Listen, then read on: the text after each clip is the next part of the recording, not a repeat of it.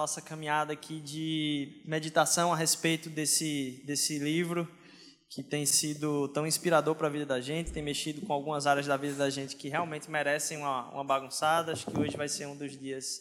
Nossa, a gente voltando hoje de viagem aí, que legal, que bênção, volta a família aí, bom demais.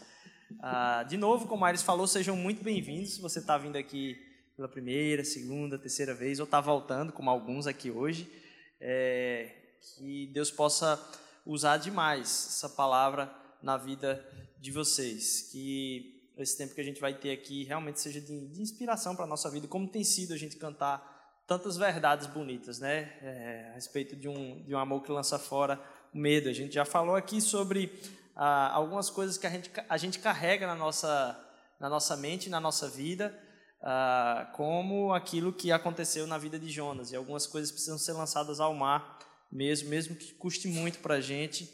É, e é engraçado a gente poder pensar nisso e ao mesmo tempo cantar que o amor lança fora todo o medo e a paz invade o nosso coração. Você seja realmente impactado por esse tempo. Eu queria abrir com vocês hoje, no, ainda no capítulo 1 de Jonas. A gente vai trabalhar bem muito em cima do capítulo 1, e aí nos próximos três domingos, nos próximos três domingos, a gente vai dar uma avançada sobre os outros, os outros capítulos de Jonas. Jonas é um livro que é muito curto, mas muito cheio de uh, perspectivas e, assim, esse preâmbulo ele é bem uh, necessário que a gente passe por ele bem devagar mesmo, a gente tenha paciência de, de poder meditar a respeito de tanta coisa que o primeiro capítulo de Jonas fala para gente. Eu ia ler aqui no, no computador, mas vou preferir ler aqui na, na Bíblia das antigas, vamos dizer assim. Né? Já já eu quero saber quem vai estar imprimindo ainda em, em papel. Jonas capítulo 1, eu vou ler a partir do versículo 4. Jonas capítulo 1, a partir do versículo 4 até o versículo 16. Mas Jonas fugiu da presença do Senhor dirigindo para Tarsis. Desceu à cidade de Jope, onde encontrou um navio que se destinava àquele porto. Depois de pagar a passagem, embarcou para Tarsis para fugir do Senhor. O Senhor, porém, fez soprar um forte vento sobre o mar e caiu uma tempestade tão violenta que o barco começava a arrebentar-se. Todos os marinheiros ficaram com medo e cada um clamava seu próprio Deus. E atiraram as cargas ao mar para tornar o navio mais leve. Enquanto isso, Jonas, que tinha descido ao porão e se deitara, dormia profundamente. O capitão dirigiu-se a ele e disse: Como você pode ficar aí dormindo? Levante-se e clame ao seu Deus. Talvez ele tenha piedade de nós e não morramos. Então os marinheiros combinaram entre si: vamos lançar a sorte e descobrir quem é o responsável por essa desgraça que se abateu sobre nós. Lançaram sortes e a sorte caiu sobre Jonas. Por isso lhe perguntaram: diga-nos quem é o responsável por essa calamidade. Qual é a sua profissão? De onde você vem? Qual é a sua terra? E a que povo você pertence? Ele respondeu: eu sou hebreu, adorador do Senhor, o Deus dos céus, que fez o mar e a terra. Então os homens ficaram apavorados e perguntaram: O que foi que você fez? Pois sabiam que Jonas estava fugindo do Senhor, pois ele já lhes tinha dito. Visto que o mar estava cada vez mais agitado, eles lhe perguntaram: O que devemos fazer com você para que o mar se acalme? Respondeu ele: Pergunte-me, peguem-me e joguem ao mar, e ele se acalmará pois eu sei que é por minha causa que essa violenta tempestade caiu sobre vocês. Ao invés disso, os homens se esforçaram ao máximo para remar de volta à terra, mas não conseguiram porque o mar tinha ficado ainda mais violento. Eles clamaram ao Senhor: Senhor, nós suplicamos que não nos deixes morrer por tirarmos a vida desse homem. Não caia sobre nós a culpa de matar um inocente, porque tu, ó Senhor, fizeste o que desejavas. Em seguida, pegaram Jonas e o lançaram ao mar enfurecido, e este se aquietou. Tomados de grande temor ao Senhor, os homens lhe ofereceram sacrifício e se comprometeram por meio de votos. E essa é a palavra do Senhor. Vamos orar? Senhor Deus, obrigado por, por mais esse dia. A gente já tem se colocado diante da tua presença aqui. Vem com tua palavra que é verdade, transformar nossas vidas, nos dar nova luz, Senhor Deus, e enxergar a respeito daquilo que tu queres que nós enxergamos, Senhor Deus. Faz com que a nosso viver, Senhor Jesus, possa valer a pena, possa ser cheio de plenitude e que a gente possa entender o nosso papel. Em nome de Jesus, amém. É interessante demais esse trecho uh, da palavra de Deus. Um, porque uh, uma das coisas que é mexida aí no, no, no livro de Jonas é como há um, uma tensão na relação de Jonas para com esses marinheiros e dos marinheiros com relação a Jonas. E há um impacto dos marinheiros em Jonas e o contrário também. Jonas se encontra duas vezes durante o livro todo com pessoas que são completamente diferentes deles, em aspectos culturais, raciais, morais e religiosos. Esse é o primeiro encontro com esses marinheiros. E o segundo é na cidade de Nínive. Isso acontece duas vezes.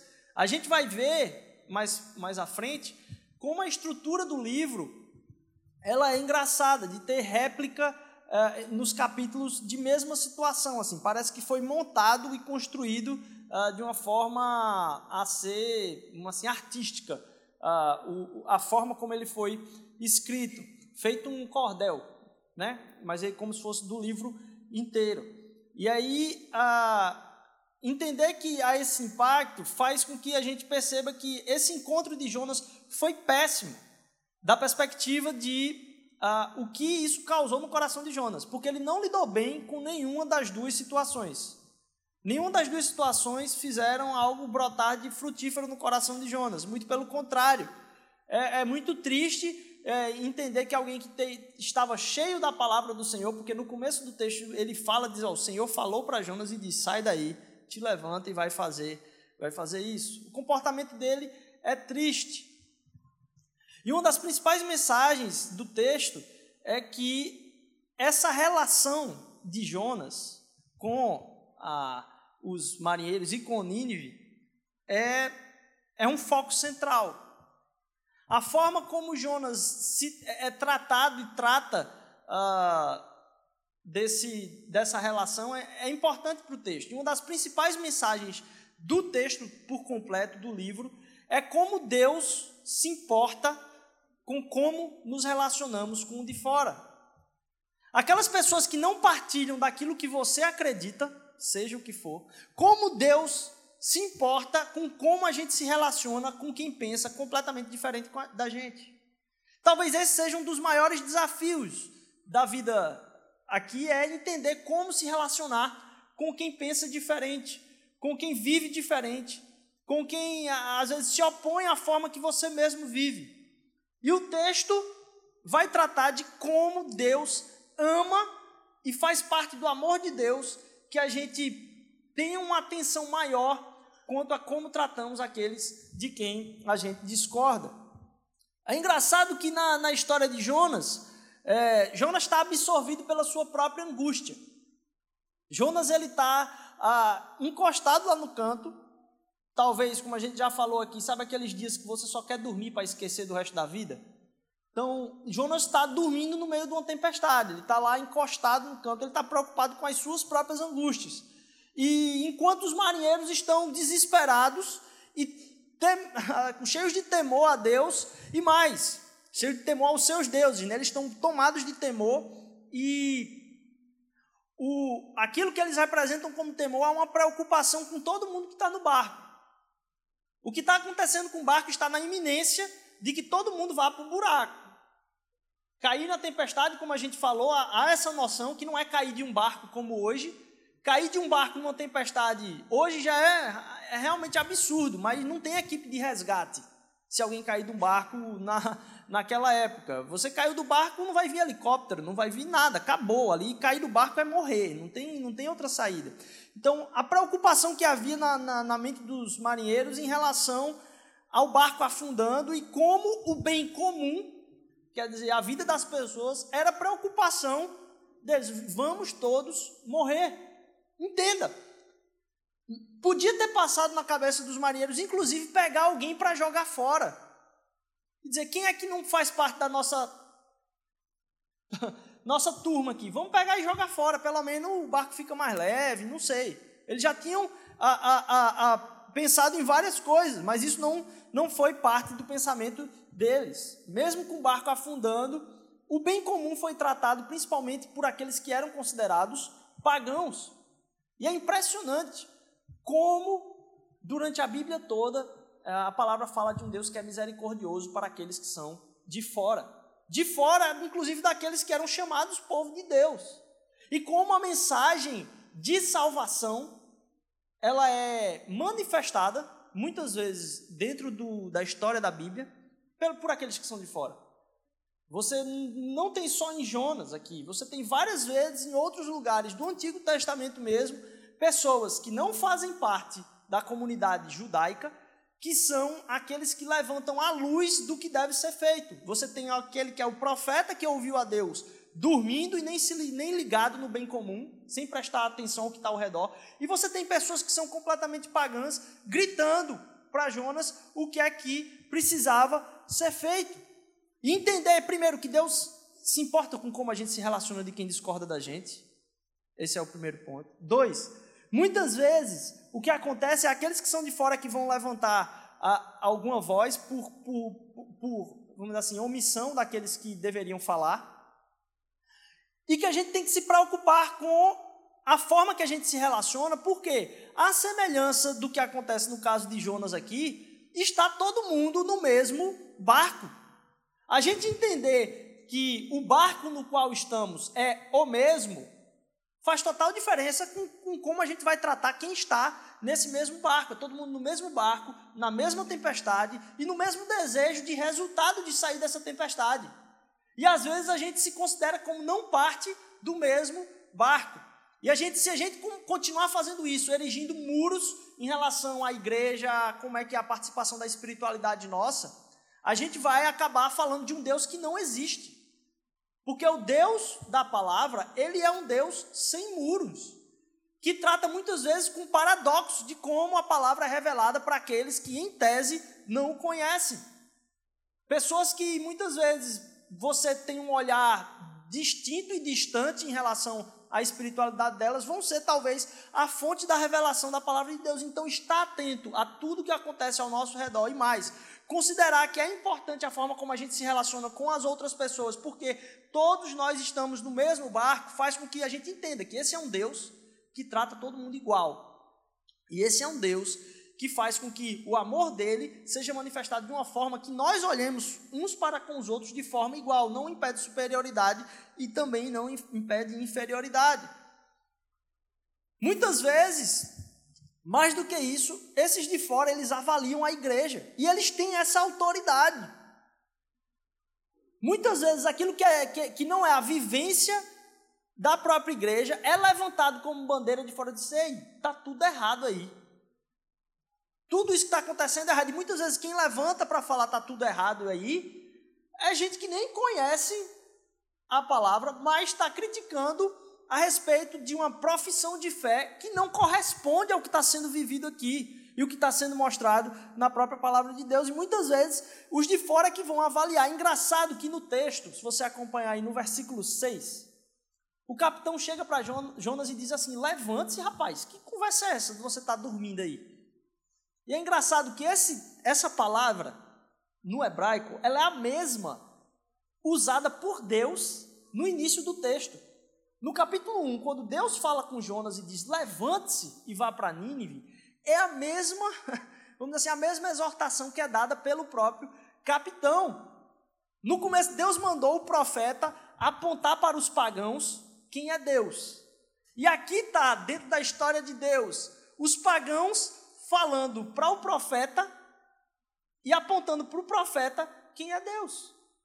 Como é que esse seu Deus não faz nada por, por nós. E isso faz com que a gente se entenda como parte, primeiro, lógico, da comunidade de fé. Todo mundo tem ah, pessoas que fazem parte e partilham daquilo que é a, a nossa fé. Mas a gente se torna membro não só da nossa comunidade de fé, a gente se torna membro da comunidade da qual a gente vive. E se enxergar como membro da comunidade na qual a gente vive é importante, porque nós precisamos estar atentos ao que está acontecendo com o barco. Nós precisamos estar entendendo e ouvindo o que Deus está falando através da vida de outras pessoas que não necessariamente partilham da nossa fé.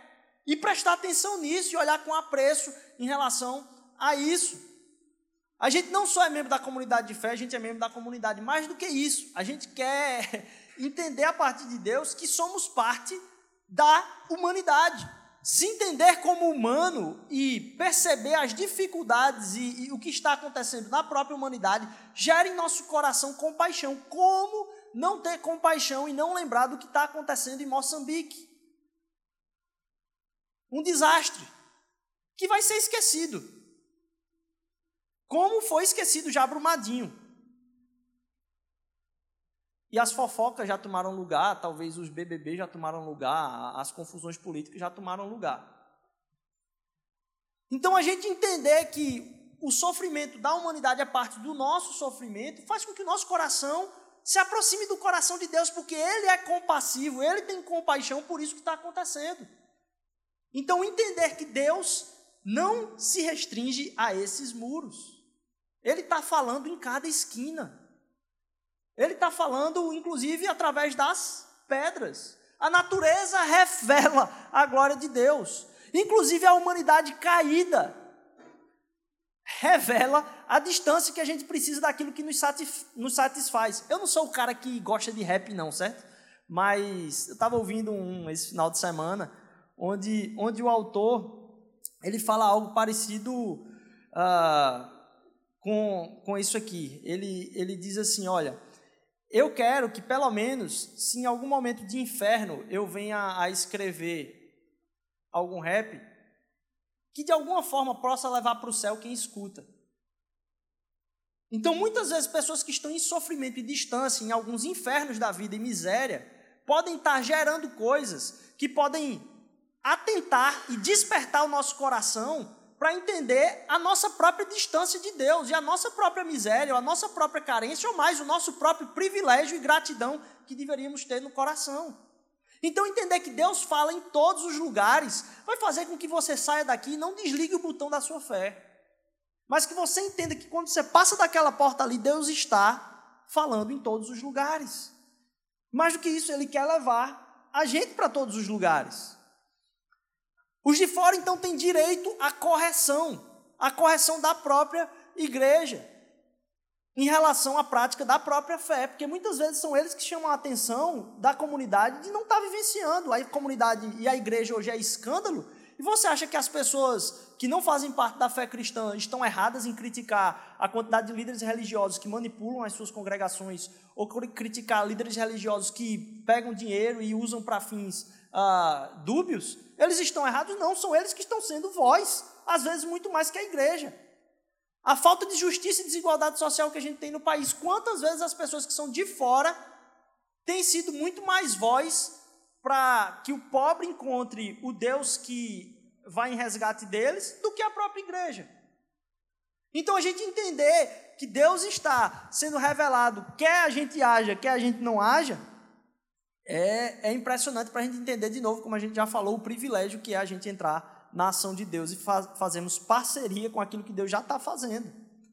Jonas não faz, ele nem fala do relacionamento com o Deus de amor e nem for, fornece a partir dele mesmo recursos para a vida dos outros através de um serviço em amor. Deus requer ambos. Que a gente fale a respeito daquele Deus que nós conhecemos e ele requer que aquilo que é de recurso espiritual seja derramado através da nossa vida na vida das outras pessoas. Como é sua espiritualidade na prática? Porque Deus derramou recursos espirituais tremendos na nossa vida, reservas infindas, que não são para nós. Nosso encontro com Deus e a possibilidade de se encontrar com Deus resolvem e tiram o jugo das nossas costas daquilo que nos preocupa. Entender-se num relacionamento com Deus transforma a nossa vida para que, cheios do amor dele, a gente possa gritar de celebração de paz, como a gente cantou agora há pouco aqui. Todo medo vai embora. Mas entender que a gente cega os olhos para como o Espírito derrama em nós recursos para que outras pessoas possam ouvir, é algo que a gente precisa estar mais atento. Cada um tem uma espiritualidade. Mas a avaliação das pessoas sobre a nossa vida não é sobre o que eu digo que eu acredito. A avaliação das pessoas na nossa vida se traduz na realidade no mundo. Eu desafio qualquer um, você pode trazer quem for, a pessoa mais mais intelectual que você conhece. Eu desafio você a trazer ela para conversar comigo a respeito do conteúdo da minha fé, da minha esperança, daquilo que é o contexto do evangelho, da teoria do evangelho, a respeito de como isso explica o mundo como qualquer coisa fora do evangelho é incoerente, logicamente, racionalmente, intelectualmente, para a vivência e aceitar a própria realidade do mundo, não tem como aceitar a realidade do mundo sem o evangelho, é impossível. É um desafio, mas eu tenho muito problema, não é com isso. Eu tenho problema é como eu muitas vezes vacilo, tropeço e não consigo colocar em prática e traduzir em realidade quem é o meu Deus, a ponto das pessoas abrirem o olho e dizerem: Nossa, quem é o seu Deus? Quem é esse que do qual você fala? Porque não tem nada mais profundo do que o Evangelho, não tem nada mais precioso do que o Evangelho sobre o qual o homem possa meditar. Mas as dúvidas vêm porque eu sou falho e eu quero ver a esperança encarnada em mim. Então a gente ter essa angústia com relação a gente é importante e aceitar muitas vezes a crítica e a verdade que é revelada a respeito daquilo que a gente não vive em relação à nossa fé também é importante. Há um conceito dentro da teologia chamado de graça comum. Esse conceito tem sido revisitado mais recentemente de uma forma mais profunda. E a graça comum vem falar que a gente tem que respeitar a sabedoria que Deus derrama naqueles que não acreditam em Deus. Que Deus derrama sabedoria na vida de todas as pessoas, seja ela cristã, seja ela não cristã. Esse tipo de conhecimento ele não é salvífico, quer dizer, não traz paz e plenitude para a vida de quem o tem, mas exerce uma função de justiça no mundo, porque Deus está operando no mundo através da vida de todas as coisas. Isso significa que toda grande expressão artística, toda boa agricultura, governo de políticas públicas efetivas, avanços científicos, todos eles são dons de Deus para a raça humana, não merecidos. Eles não regeneram o coração. Mas eles são dons de Deus e graça na nossa vida. Se não fosse dessa forma, o mundo não se suportaria. A gente não estaria aqui para viver. É graça de Deus quando de alguma forma a gente pode encontrar no dom e no, na expressão do dom do outro algo que supra alguma coisa para a nossa própria vida. A palavra de Deus vai falar lá em Tiago capítulo 1, versículo 17, que todo, toda boa dádiva, ela vem do alto. Qualquer coisa boa que a gente encontra, seja uma pintura, seja um trabalho bem feito, seja uma ponte que não caia e a gente passa por cima, tudo isso é dádiva de Deus, capacidade doada por Ele ao homem para executar aquelas coisas. Em Salmo 145, versículo 14, 16, 14 a 16, diz assim: O Senhor sustenta a todos os que caem e levanta a todos os abatidos. Os olhos de todos esperam em ti, lhes dás o seu mantimento a todo o seu tempo. Abres a tua mão e fartas os desejos de todos os viventes.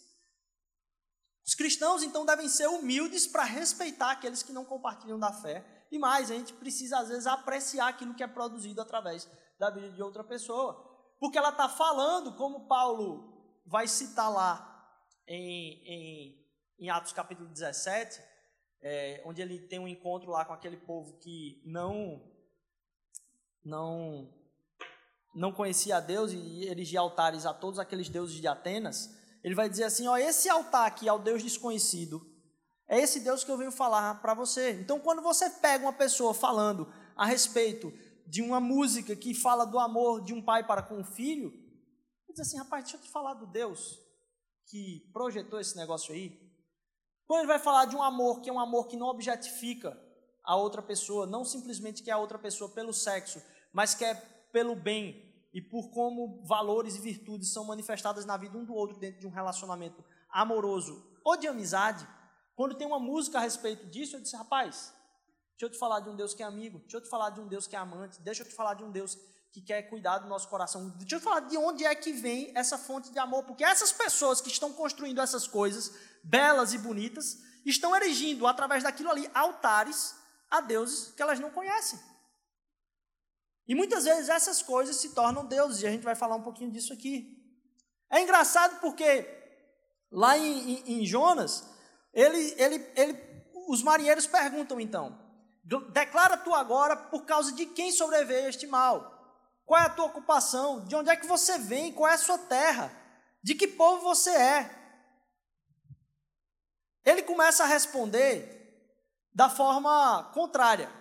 Porque primeiro eles perguntam qual é o seu propósito, qual é a sua missão. Eles perguntam depois qual é o seu lugar, qual é a sua casa, qual é a sua origem. E eles perguntam por último qual é o seu povo. De que comunidade você faz parte. É engraçado que ele começa a responder pelo contrário, ele fala: Eu sou hebreu. Coisa mais importante para o coração de Jonas era a distinção que ele fazia entre quem ele era e quem não era igual a ele. É tanto que ele foge de pregar para Nínive, porque Nínive não merece a pregação de salvação. Eu sou hebreu, eu não vou pregar para Nínive. Nínive é quem vai destruir os hebreus. E eu não vou me relacionar com esses marinheiros, porque, de novo, eu sou hebreu. Qual é a sua missão, qual é a sua casa, qual é a sua raça, quem é o, quem é o seu povo? E veja, essa é uma pergunta sobre identidade. Por quê? Aquilo que você acredita como propósito de vida faz parte da sua, da sua identidade. A casa onde você nasceu, a forma como você foi criado, as experiências pelas quais você passou, a sua origem, faz muito parte de quem é você e qual é a sua identidade. E mais, aquele lugar que você participa e encontra como aconchego e lar também faz parte da sua identidade.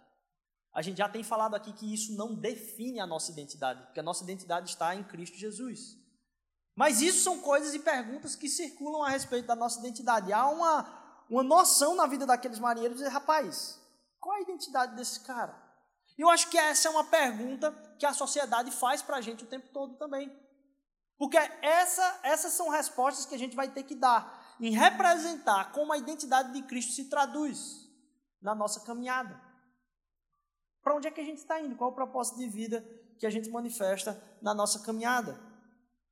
A identidade normalmente é algo que a gente olha muitas vezes para nos salvar. A gente tenta ser salvo por quem a gente enxerga como a nossa identidade. Quando a gente coloca a nossa identidade em Cristo Jesus, a gente percebe que a gente não precisa lutar por isso, que Ele lutou e lutou até a morte. Então, nossa identidade está no que Ele fez, em quem Ele é e como Ele nos salvou. Não naquilo que a gente vai fazer, como a gente vai lutar e como eu vou me salvar. Então, a nossa identidade está resolvida e a nossa personalidade consegue ser livre, independentemente do que os outros vão achar, porque a gente está vivendo não para o que os outros esperam de nós, mas para o que Cristo quer da nossa vida. Qual o propósito que a gente tem nesse, nesse mundo. Muitas vezes, é, olhar ao redor é difícil, é, e a gente tem dificuldade de fazer esse movimento que foi chamado a atenção de Jonas duas vezes aqui. Levante-se e vá. Essa série, ela é sobre ah, um Deus que é compassivo e misericordioso, mas de um compromisso que a gente tem de chamado, até um compromisso com a própria graça de Deus. Alcançados pela graça, nós temos compromisso com a graça de Deus. A gente não quer gerar no coração de vocês, nesse espaço, um lugar onde vocês vão simplesmente visitar. A gente quer que vocês sintam comunidade, a gente quer que vocês sintam família, a gente quer que vocês sintam o ouvir da voz de Deus no coração de vocês, porque Ele tem uma missão para a vida de vocês. A cada dia Ele quer usar a sua vida. E a gente quer comunitariamente ser suporte uns para com os outros da nossa missão. Ao mesmo tempo que ele nos alcança pela graça, ele exige de nós sacrifício e compromisso para essa graça. Não para que essa graça nos alcance, para que ela já, porque ela já nos alcançou, mas para que a gente experimente a plenitude da graça de Deus. Esse alcançar da graça, ele forma em nós um compromisso com a graça. Então, quando primeiro Deus fala, levante-se, e agora o capitão fala para Jonas, e ele estava dormindo, levante-se, é engraçado porque você pode ser como eu, que tem uma baita dificuldade aí de levantar-se. Você cai sempre na mesma armadilha, que você, se você é como eu, você só vai levantar quando você sentir vontade de levantar. E aí você fica só no, no soneca aqui. Acho que a gente podia, talvez, depois linkar a quantidade de é, um campeonato de soneca e ver quem é que ganha aqui nesse, nesse campeonato de soneca. Mas muitas vezes a gente espera para se levantar, para dar o primeiro passo, para se mover, sentir vontade de levantar. Isso nunca vai acontecer. Você só se levanta quando você se levanta. Isso podia ser uma frase de Twitter, né? Você só se levanta quando você se levanta. É engraçado que muitas vezes, para a gente poder se levantar, a gente não precisa esperar. Para dar o primeiro passo, a gente dá o primeiro passo e depois sente a vontade de entender-se dentro daquela caminhada. Você se levanta e depois agrada-se de se levantar. Não dá para querer sentir se levantar. E o cristianismo age parecido conosco. Não é que você vai se preocupar, se preocupar para olhar ao redor. Se você caminha com Cristo Jesus e dá passos com Jesus, você vai olhar ao seu redor. Isso vai ser notado. Não tem como isso não acontecer. E perceber a distância que há ao redor. Entender a própria misericórdia de Deus sobre a nossa vida vai fazer com que uh, o nosso olhar para o outro mude. A gente começa a se enxergar como um fracasso espiritual, resgatado pelo amor de Cristo Jesus. Isso faz com que nosso olho para com a outra pessoa não tenha julgamento do quão distante ela está da caminhada com Cristo, porque você se enxerga desta mesma forma. Você é dependente da misericórdia de Jesus tanto quanto qualquer outra pessoa. Perdido, fracassado espiritualmente, resgatado por Cristo Jesus. É engraçado que você começa a olhar para a pior pessoa enxergar: esse podia ser eu. Graças a Deus por como Ele tem trabalhado na minha vida. Não é graças a Deus por quem eu sou, é graças a Deus por como Ele tem me resgatado, porque essa pessoa perdida, mais perdida possível, mais criminosa possível, poderia ser eu. E é engraçado, você pode dizer: não, que é isso, Rodrigo, não é assim. No Evangelho, esse tipo de resposta para essa afirmação, as pessoas que fazem isso, é o único, a única gente com quem Jesus grita, com quem Jesus faz uma exortação pesada. São com aquelas pessoas que não conseguem enxergar que a misericórdia dele alcançou o nosso coração e ela alcança o coração de qualquer outro, porque nós somos aquela pessoa perdida em algum momento atrás. E mais do que isso, a gente começa a acreditar no poder da salvação de Deus. Porque se Ele me salvou e tem me sustentado em Sua graça, Ele pode alcançar e resgatar qualquer pessoa. Aquela pessoa que você diz, não, Fulaninho, não tem jeito, não tem jeito para você, para Deus tem. Quantas transformações muitos de nós podemos compartilhar aqui a respeito das nossas vidas, a respeito da vida dos nossos familiares, em como Deus tem nos resgatado. Mais do que isso, quando ele encontra, quando Jesus encontra com essas pessoas, ele diz o seguinte: olha, deixa eu falar para vocês, as prostitutas e os publicanos vão entrar no reino de Deus antes de vocês.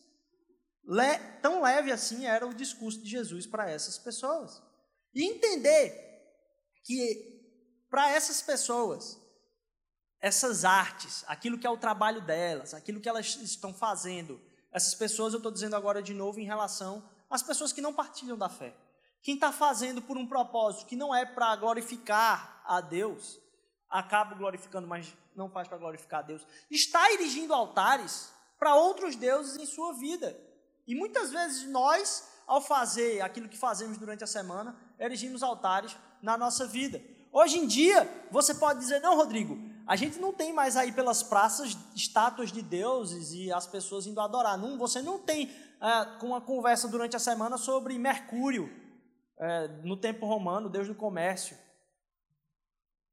Mas quantas pessoas não têm construído a sua própria vida a partir daquilo que o comércio vai ser, o que vai dar o retorno e o significado da sua identidade, em quem a pessoa é, em como a carreira foi alcançada, enquanto os títulos acadêmicos foram alcançados, enquanto a, a, o resultado da, da, daquilo que está se experimentando, ou como profissional, ou então como uma falta de emprego no momento, em como os pares enxergam, é aquilo que define se eu valho a pena ou se eu não valho a pena, a minha dignidade ou a minha não dignidade. Fracassos nessa área derrubam e destroem a nossa vida.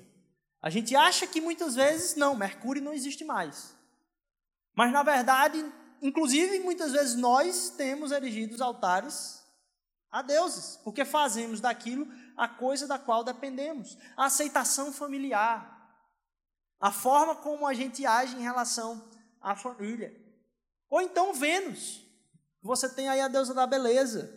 Nossa, não precisa nem falar. O como altares a, a, a estética e a beleza têm destruído a vida de tantas pessoas, levado elas a consumirem relacionamentos por aquilo que é estético e não que é essência, a respeito dos outros e a respeito de si mesmo.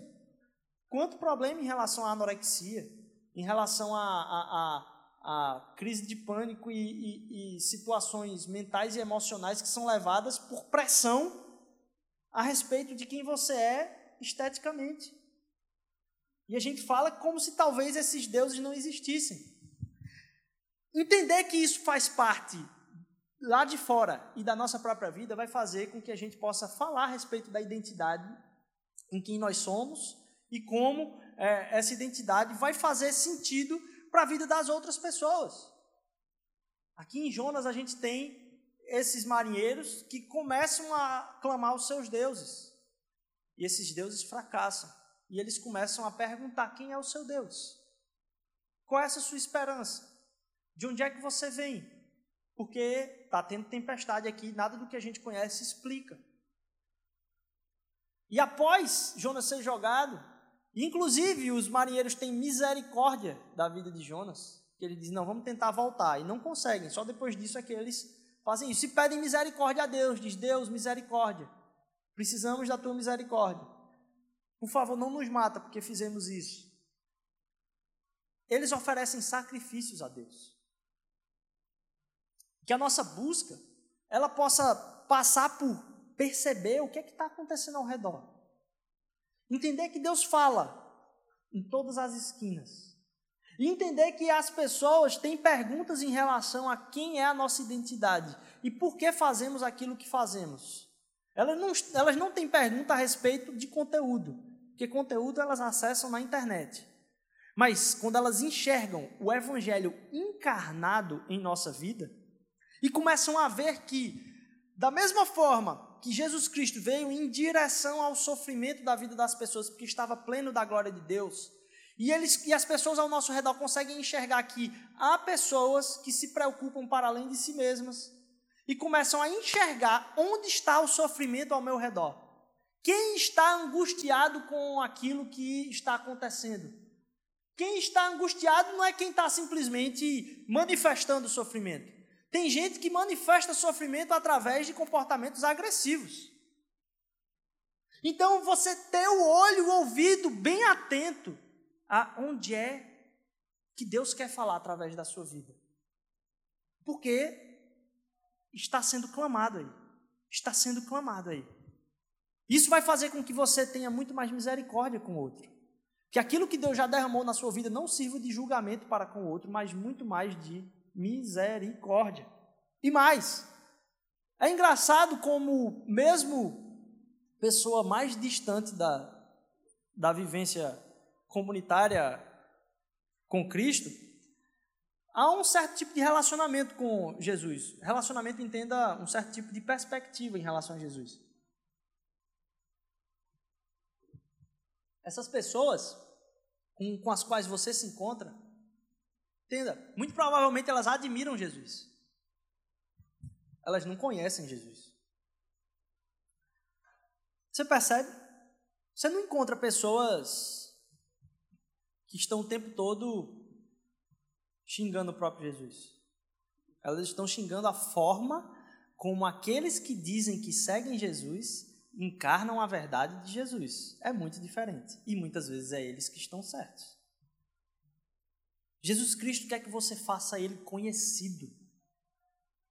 E muitas vezes a gente está preocupado em fazer Jesus Cristo aceito. Como é que as pessoas vão aceitar algo que não conhecem? As pessoas precisam conhecer esse Deus, para que elas possam virar a cara para os deuses aos quais elas estão fazendo sacrifícios e comecem a fazer sacrifícios ao Deus que liberta elas, que não exige de volta um troco, que já pagou toda a conta. É muito difícil você encontrar os. Não, tem, não sei se tem um grupo aí, os haters de Jesus, os que são contra Jesus Cristo, quem odeia Jesus. É engraçado porque há quem odeia em nome de Jesus. Eu não sei como é que isso pode acontecer, mas essas pessoas não representam Jesus. Porque, inclusive, o mundo enxerga que isso não é Jesus. Deus quer fazer de nós pessoas que não mostrem para as pessoas quão admirável é Jesus, simplesmente. Nós não somos admiradores de Deus. E não queremos fazer simplesmente pessoas admiradoras de Deus. Isso acontece na nossa vida quando a gente caminha com Jesus? Sim. Mas Deus não nos colocou para que a gente faça as pessoas admirarem a Deus. Isso não é o meu papel e nem o seu papel. E a gente quer mostrar às vezes para os outros quanto a gente admira a Deus. O que, que isso importa? Se a gente não for seguidor de Jesus. Não admiradores simplesmente de Jesus, mas seguidores de Jesus. Porque você não pode admirar Jesus e dizer, ó, oh, tá vendo? Ó, oh, Jesus, como eu admiro ele. Não. Ele quer que a gente o siga. E quando a gente o segue, isso vai ser admirável. A palavra de Deus vai dizer, eu estava citando hoje aqui numa reunião de liderança, e o pessoal da liderança hoje, alô, foi pesada a reunião de manhã, hoje à tarde a gente está aqui desde cedo, bênção de Deus poder contar com quem tem se empenhado no serviço aqui na igreja. É, e a palavra de Deus vai falar que é por causa das boas obras e das nossas práticas, a partir da nossa fé, que as pessoas vão dar glória a Deus. As pessoas vão ver aquilo que é feito e vão dar glória a Deus. Porque se você caminha com Jesus, você vai fazer.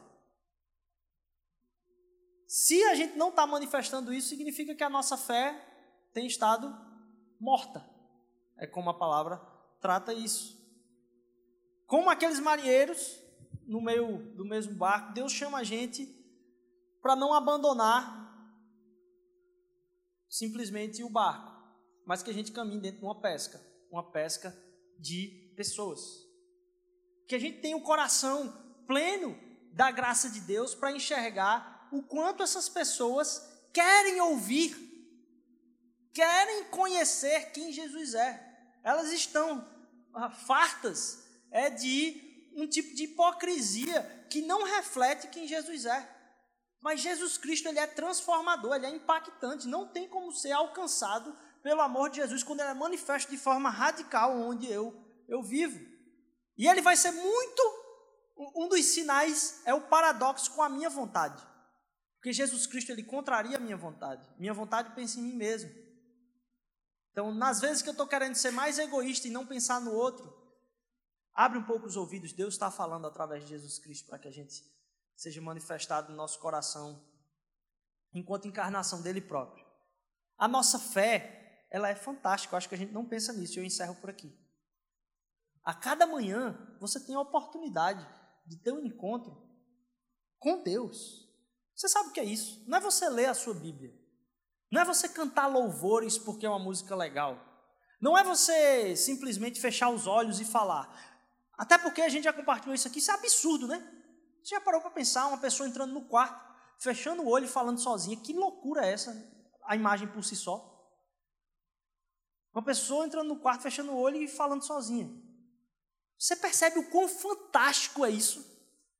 Você está conversando com aquele que é o Criador do universo, que cuida de cada fio de cabelo seu. Não é só como cada fio de cabelo cai, é como ele se mexe. Há um cálculo matemático para os movimentos das coisas. Quem faz engenharia vai entender aí a mecânica dos fluidos aí, vai já passou muitas vezes até por várias vezes essa mesma cadeira, né, engenheiros? É, mas há descrições matemáticas para como a natureza se comporta. Funções que descrevem essas coisas. Se eu jogo uma bola dentro de um copo, como a água vai se deformar? Deus cuida de cada movimento do fio de cabelo meu e seu. Você já parou para imaginar isso? Ele não pensa, ó, oh, Deus, eu tenho uma entrevista de emprego. Deus, eu tenho paz. ele cuida do movimento dos fios do seu cabelo, quanto mais daquilo que está angustiando o seu coração. E você entender que a sua fé é tão fantástica a ponto de você ter um encontro com o próprio Jesus, e quão é maravilhoso encontrar com Jesus, com Deus, e saber que Ele está sempre te esperando. Então, quando você sai apressado de casa e fecha a porta, Ele está ali sentado na varanda, esperando para conversar com você toda hora. O tempo todo ele está ali esperando para ter esse encontro precioso. Isso vai transformar a sua esperança e como as pessoas vão enxergar a sua esperança. Porque elas manifestam parte daquilo que é o caráter de Deus. Mas elas precisam de um encontro com a esperança. Esses marinheiros aqui encontraram esperança. Pararam de fazer os sacrifícios que estavam fazendo a outros deuses para sacrificar ao Deus que os salvou. E eles não conheciam. As pessoas estão sedentas por Jesus. Eu acho que o que falta é muitas vezes a gente estar sedento por Jesus.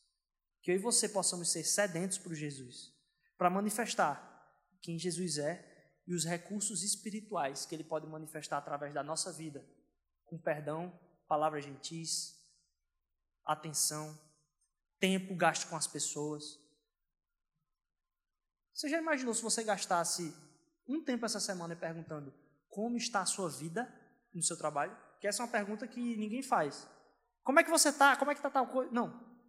Como é que está a sua vida? O que é que tem sido o que tem angustiado teu coração? Já perguntou isso para alguém do seu trabalho que você convive todo dia? Jesus precisa se encontrar com essas pessoas. Ele vai fazer isso através do tempo que você gasta com ela e como ele se relaciona na sua vida com ela. Ele diz que mais mais poderoso do que aquilo que aconteceu quando ele estava caminhando aqui na terra, vai ser experimentado pelo Espírito em nós. Aquilo que ele viveu aqui pode ser vivenciado de uma forma mais esperançosa, mais transformadora em nós pelo seu próprio Espírito, porque ele habita em mim e em você. Você entender que a sua esperança vai guiar a sua semana é importante. Eu estava ouvindo essa semana um grande uh, amigo, pastor líder, uh, falar sobre como a gente trata a segunda-feira como sendo dia que inicia a nossa semana. O primeiro dia da semana é hoje. Você está começando a sua semana recebendo do Senhor. Você está começando a sua semana ouvindo, cantando para Deus, se encontrando com Ele. Que isso possa guiar a nossa semana e que a gente comece a participar e entender a importância da gente estar junto, celebrando, aprendendo e louvando a Deus aqui. Hoje é o primeiro dia da semana. É dessa forma que a sua semana começou. Deus derramando graça na nossa vida, trazendo de novo verdades que a segunda-feira é o próximo passo da batalha, daquilo que a gente recebe aqui para a gente manifestar e distribuir no mundo. As pessoas precisam se encontrar com isso que a gente recebeu hoje aqui. As pessoas precisam se encontrar com esse Deus que a gente tem a oportunidade de se encontrar a cada dia. Que a gente possa louvá-lo, celebrá-lo por quem ele é e entender que existe um mundo que precisa encontrar com ele também. E que esse mundo manifesta e tem pistas a respeito dele. Só não conhece só não conhece. Que a gente possa dar, abrir a porta de acesso ao conhecimento. Não é conhecimento, é conhecimento relacional. Conhecimento de se relacionar com Ele profundamente. Que para isso a gente trate com preciosismo a fé fantástica que é poder se encontrar com Ele aqui em comunidade, mas que é acordar e se encontrar com Ele a cada dia. O sacrifício dele fez, fez isso acontecer na nossa vida. O seu sacrifício vai fazer isso acontecer na vida de outra pessoa através da vida de Cristo Jesus em você. Amém? Vamos levantar, vamos louvar a Deus, celebrar aquilo que Ele faz no nosso coração. Senhor, eu te agradeço, Pai, porque a nossa fé não é em vão, Senhor Jesus. O Senhor derrama no nosso coração a oportunidade de ser cheios do Teu Espírito, de celebrar a Tua vontade, de manifestar a Tua graça, de falar com pessoas que às vezes não te conhecem, Senhor Deus, e muitas vezes fazem muito mais do que nós, Senhor Deus. A respeitar aqueles que não têm a mesma fé, ter a humildade, Senhor Deus, de saber valorizar aquilo que tu tens derramado na vida dessas pessoas e apresentar, Senhor Deus, aquele que é a nossa esperança. Não por um convencimento para que elas aceitem, Senhor Deus, mas para que elas realmente te conheçam, Pai.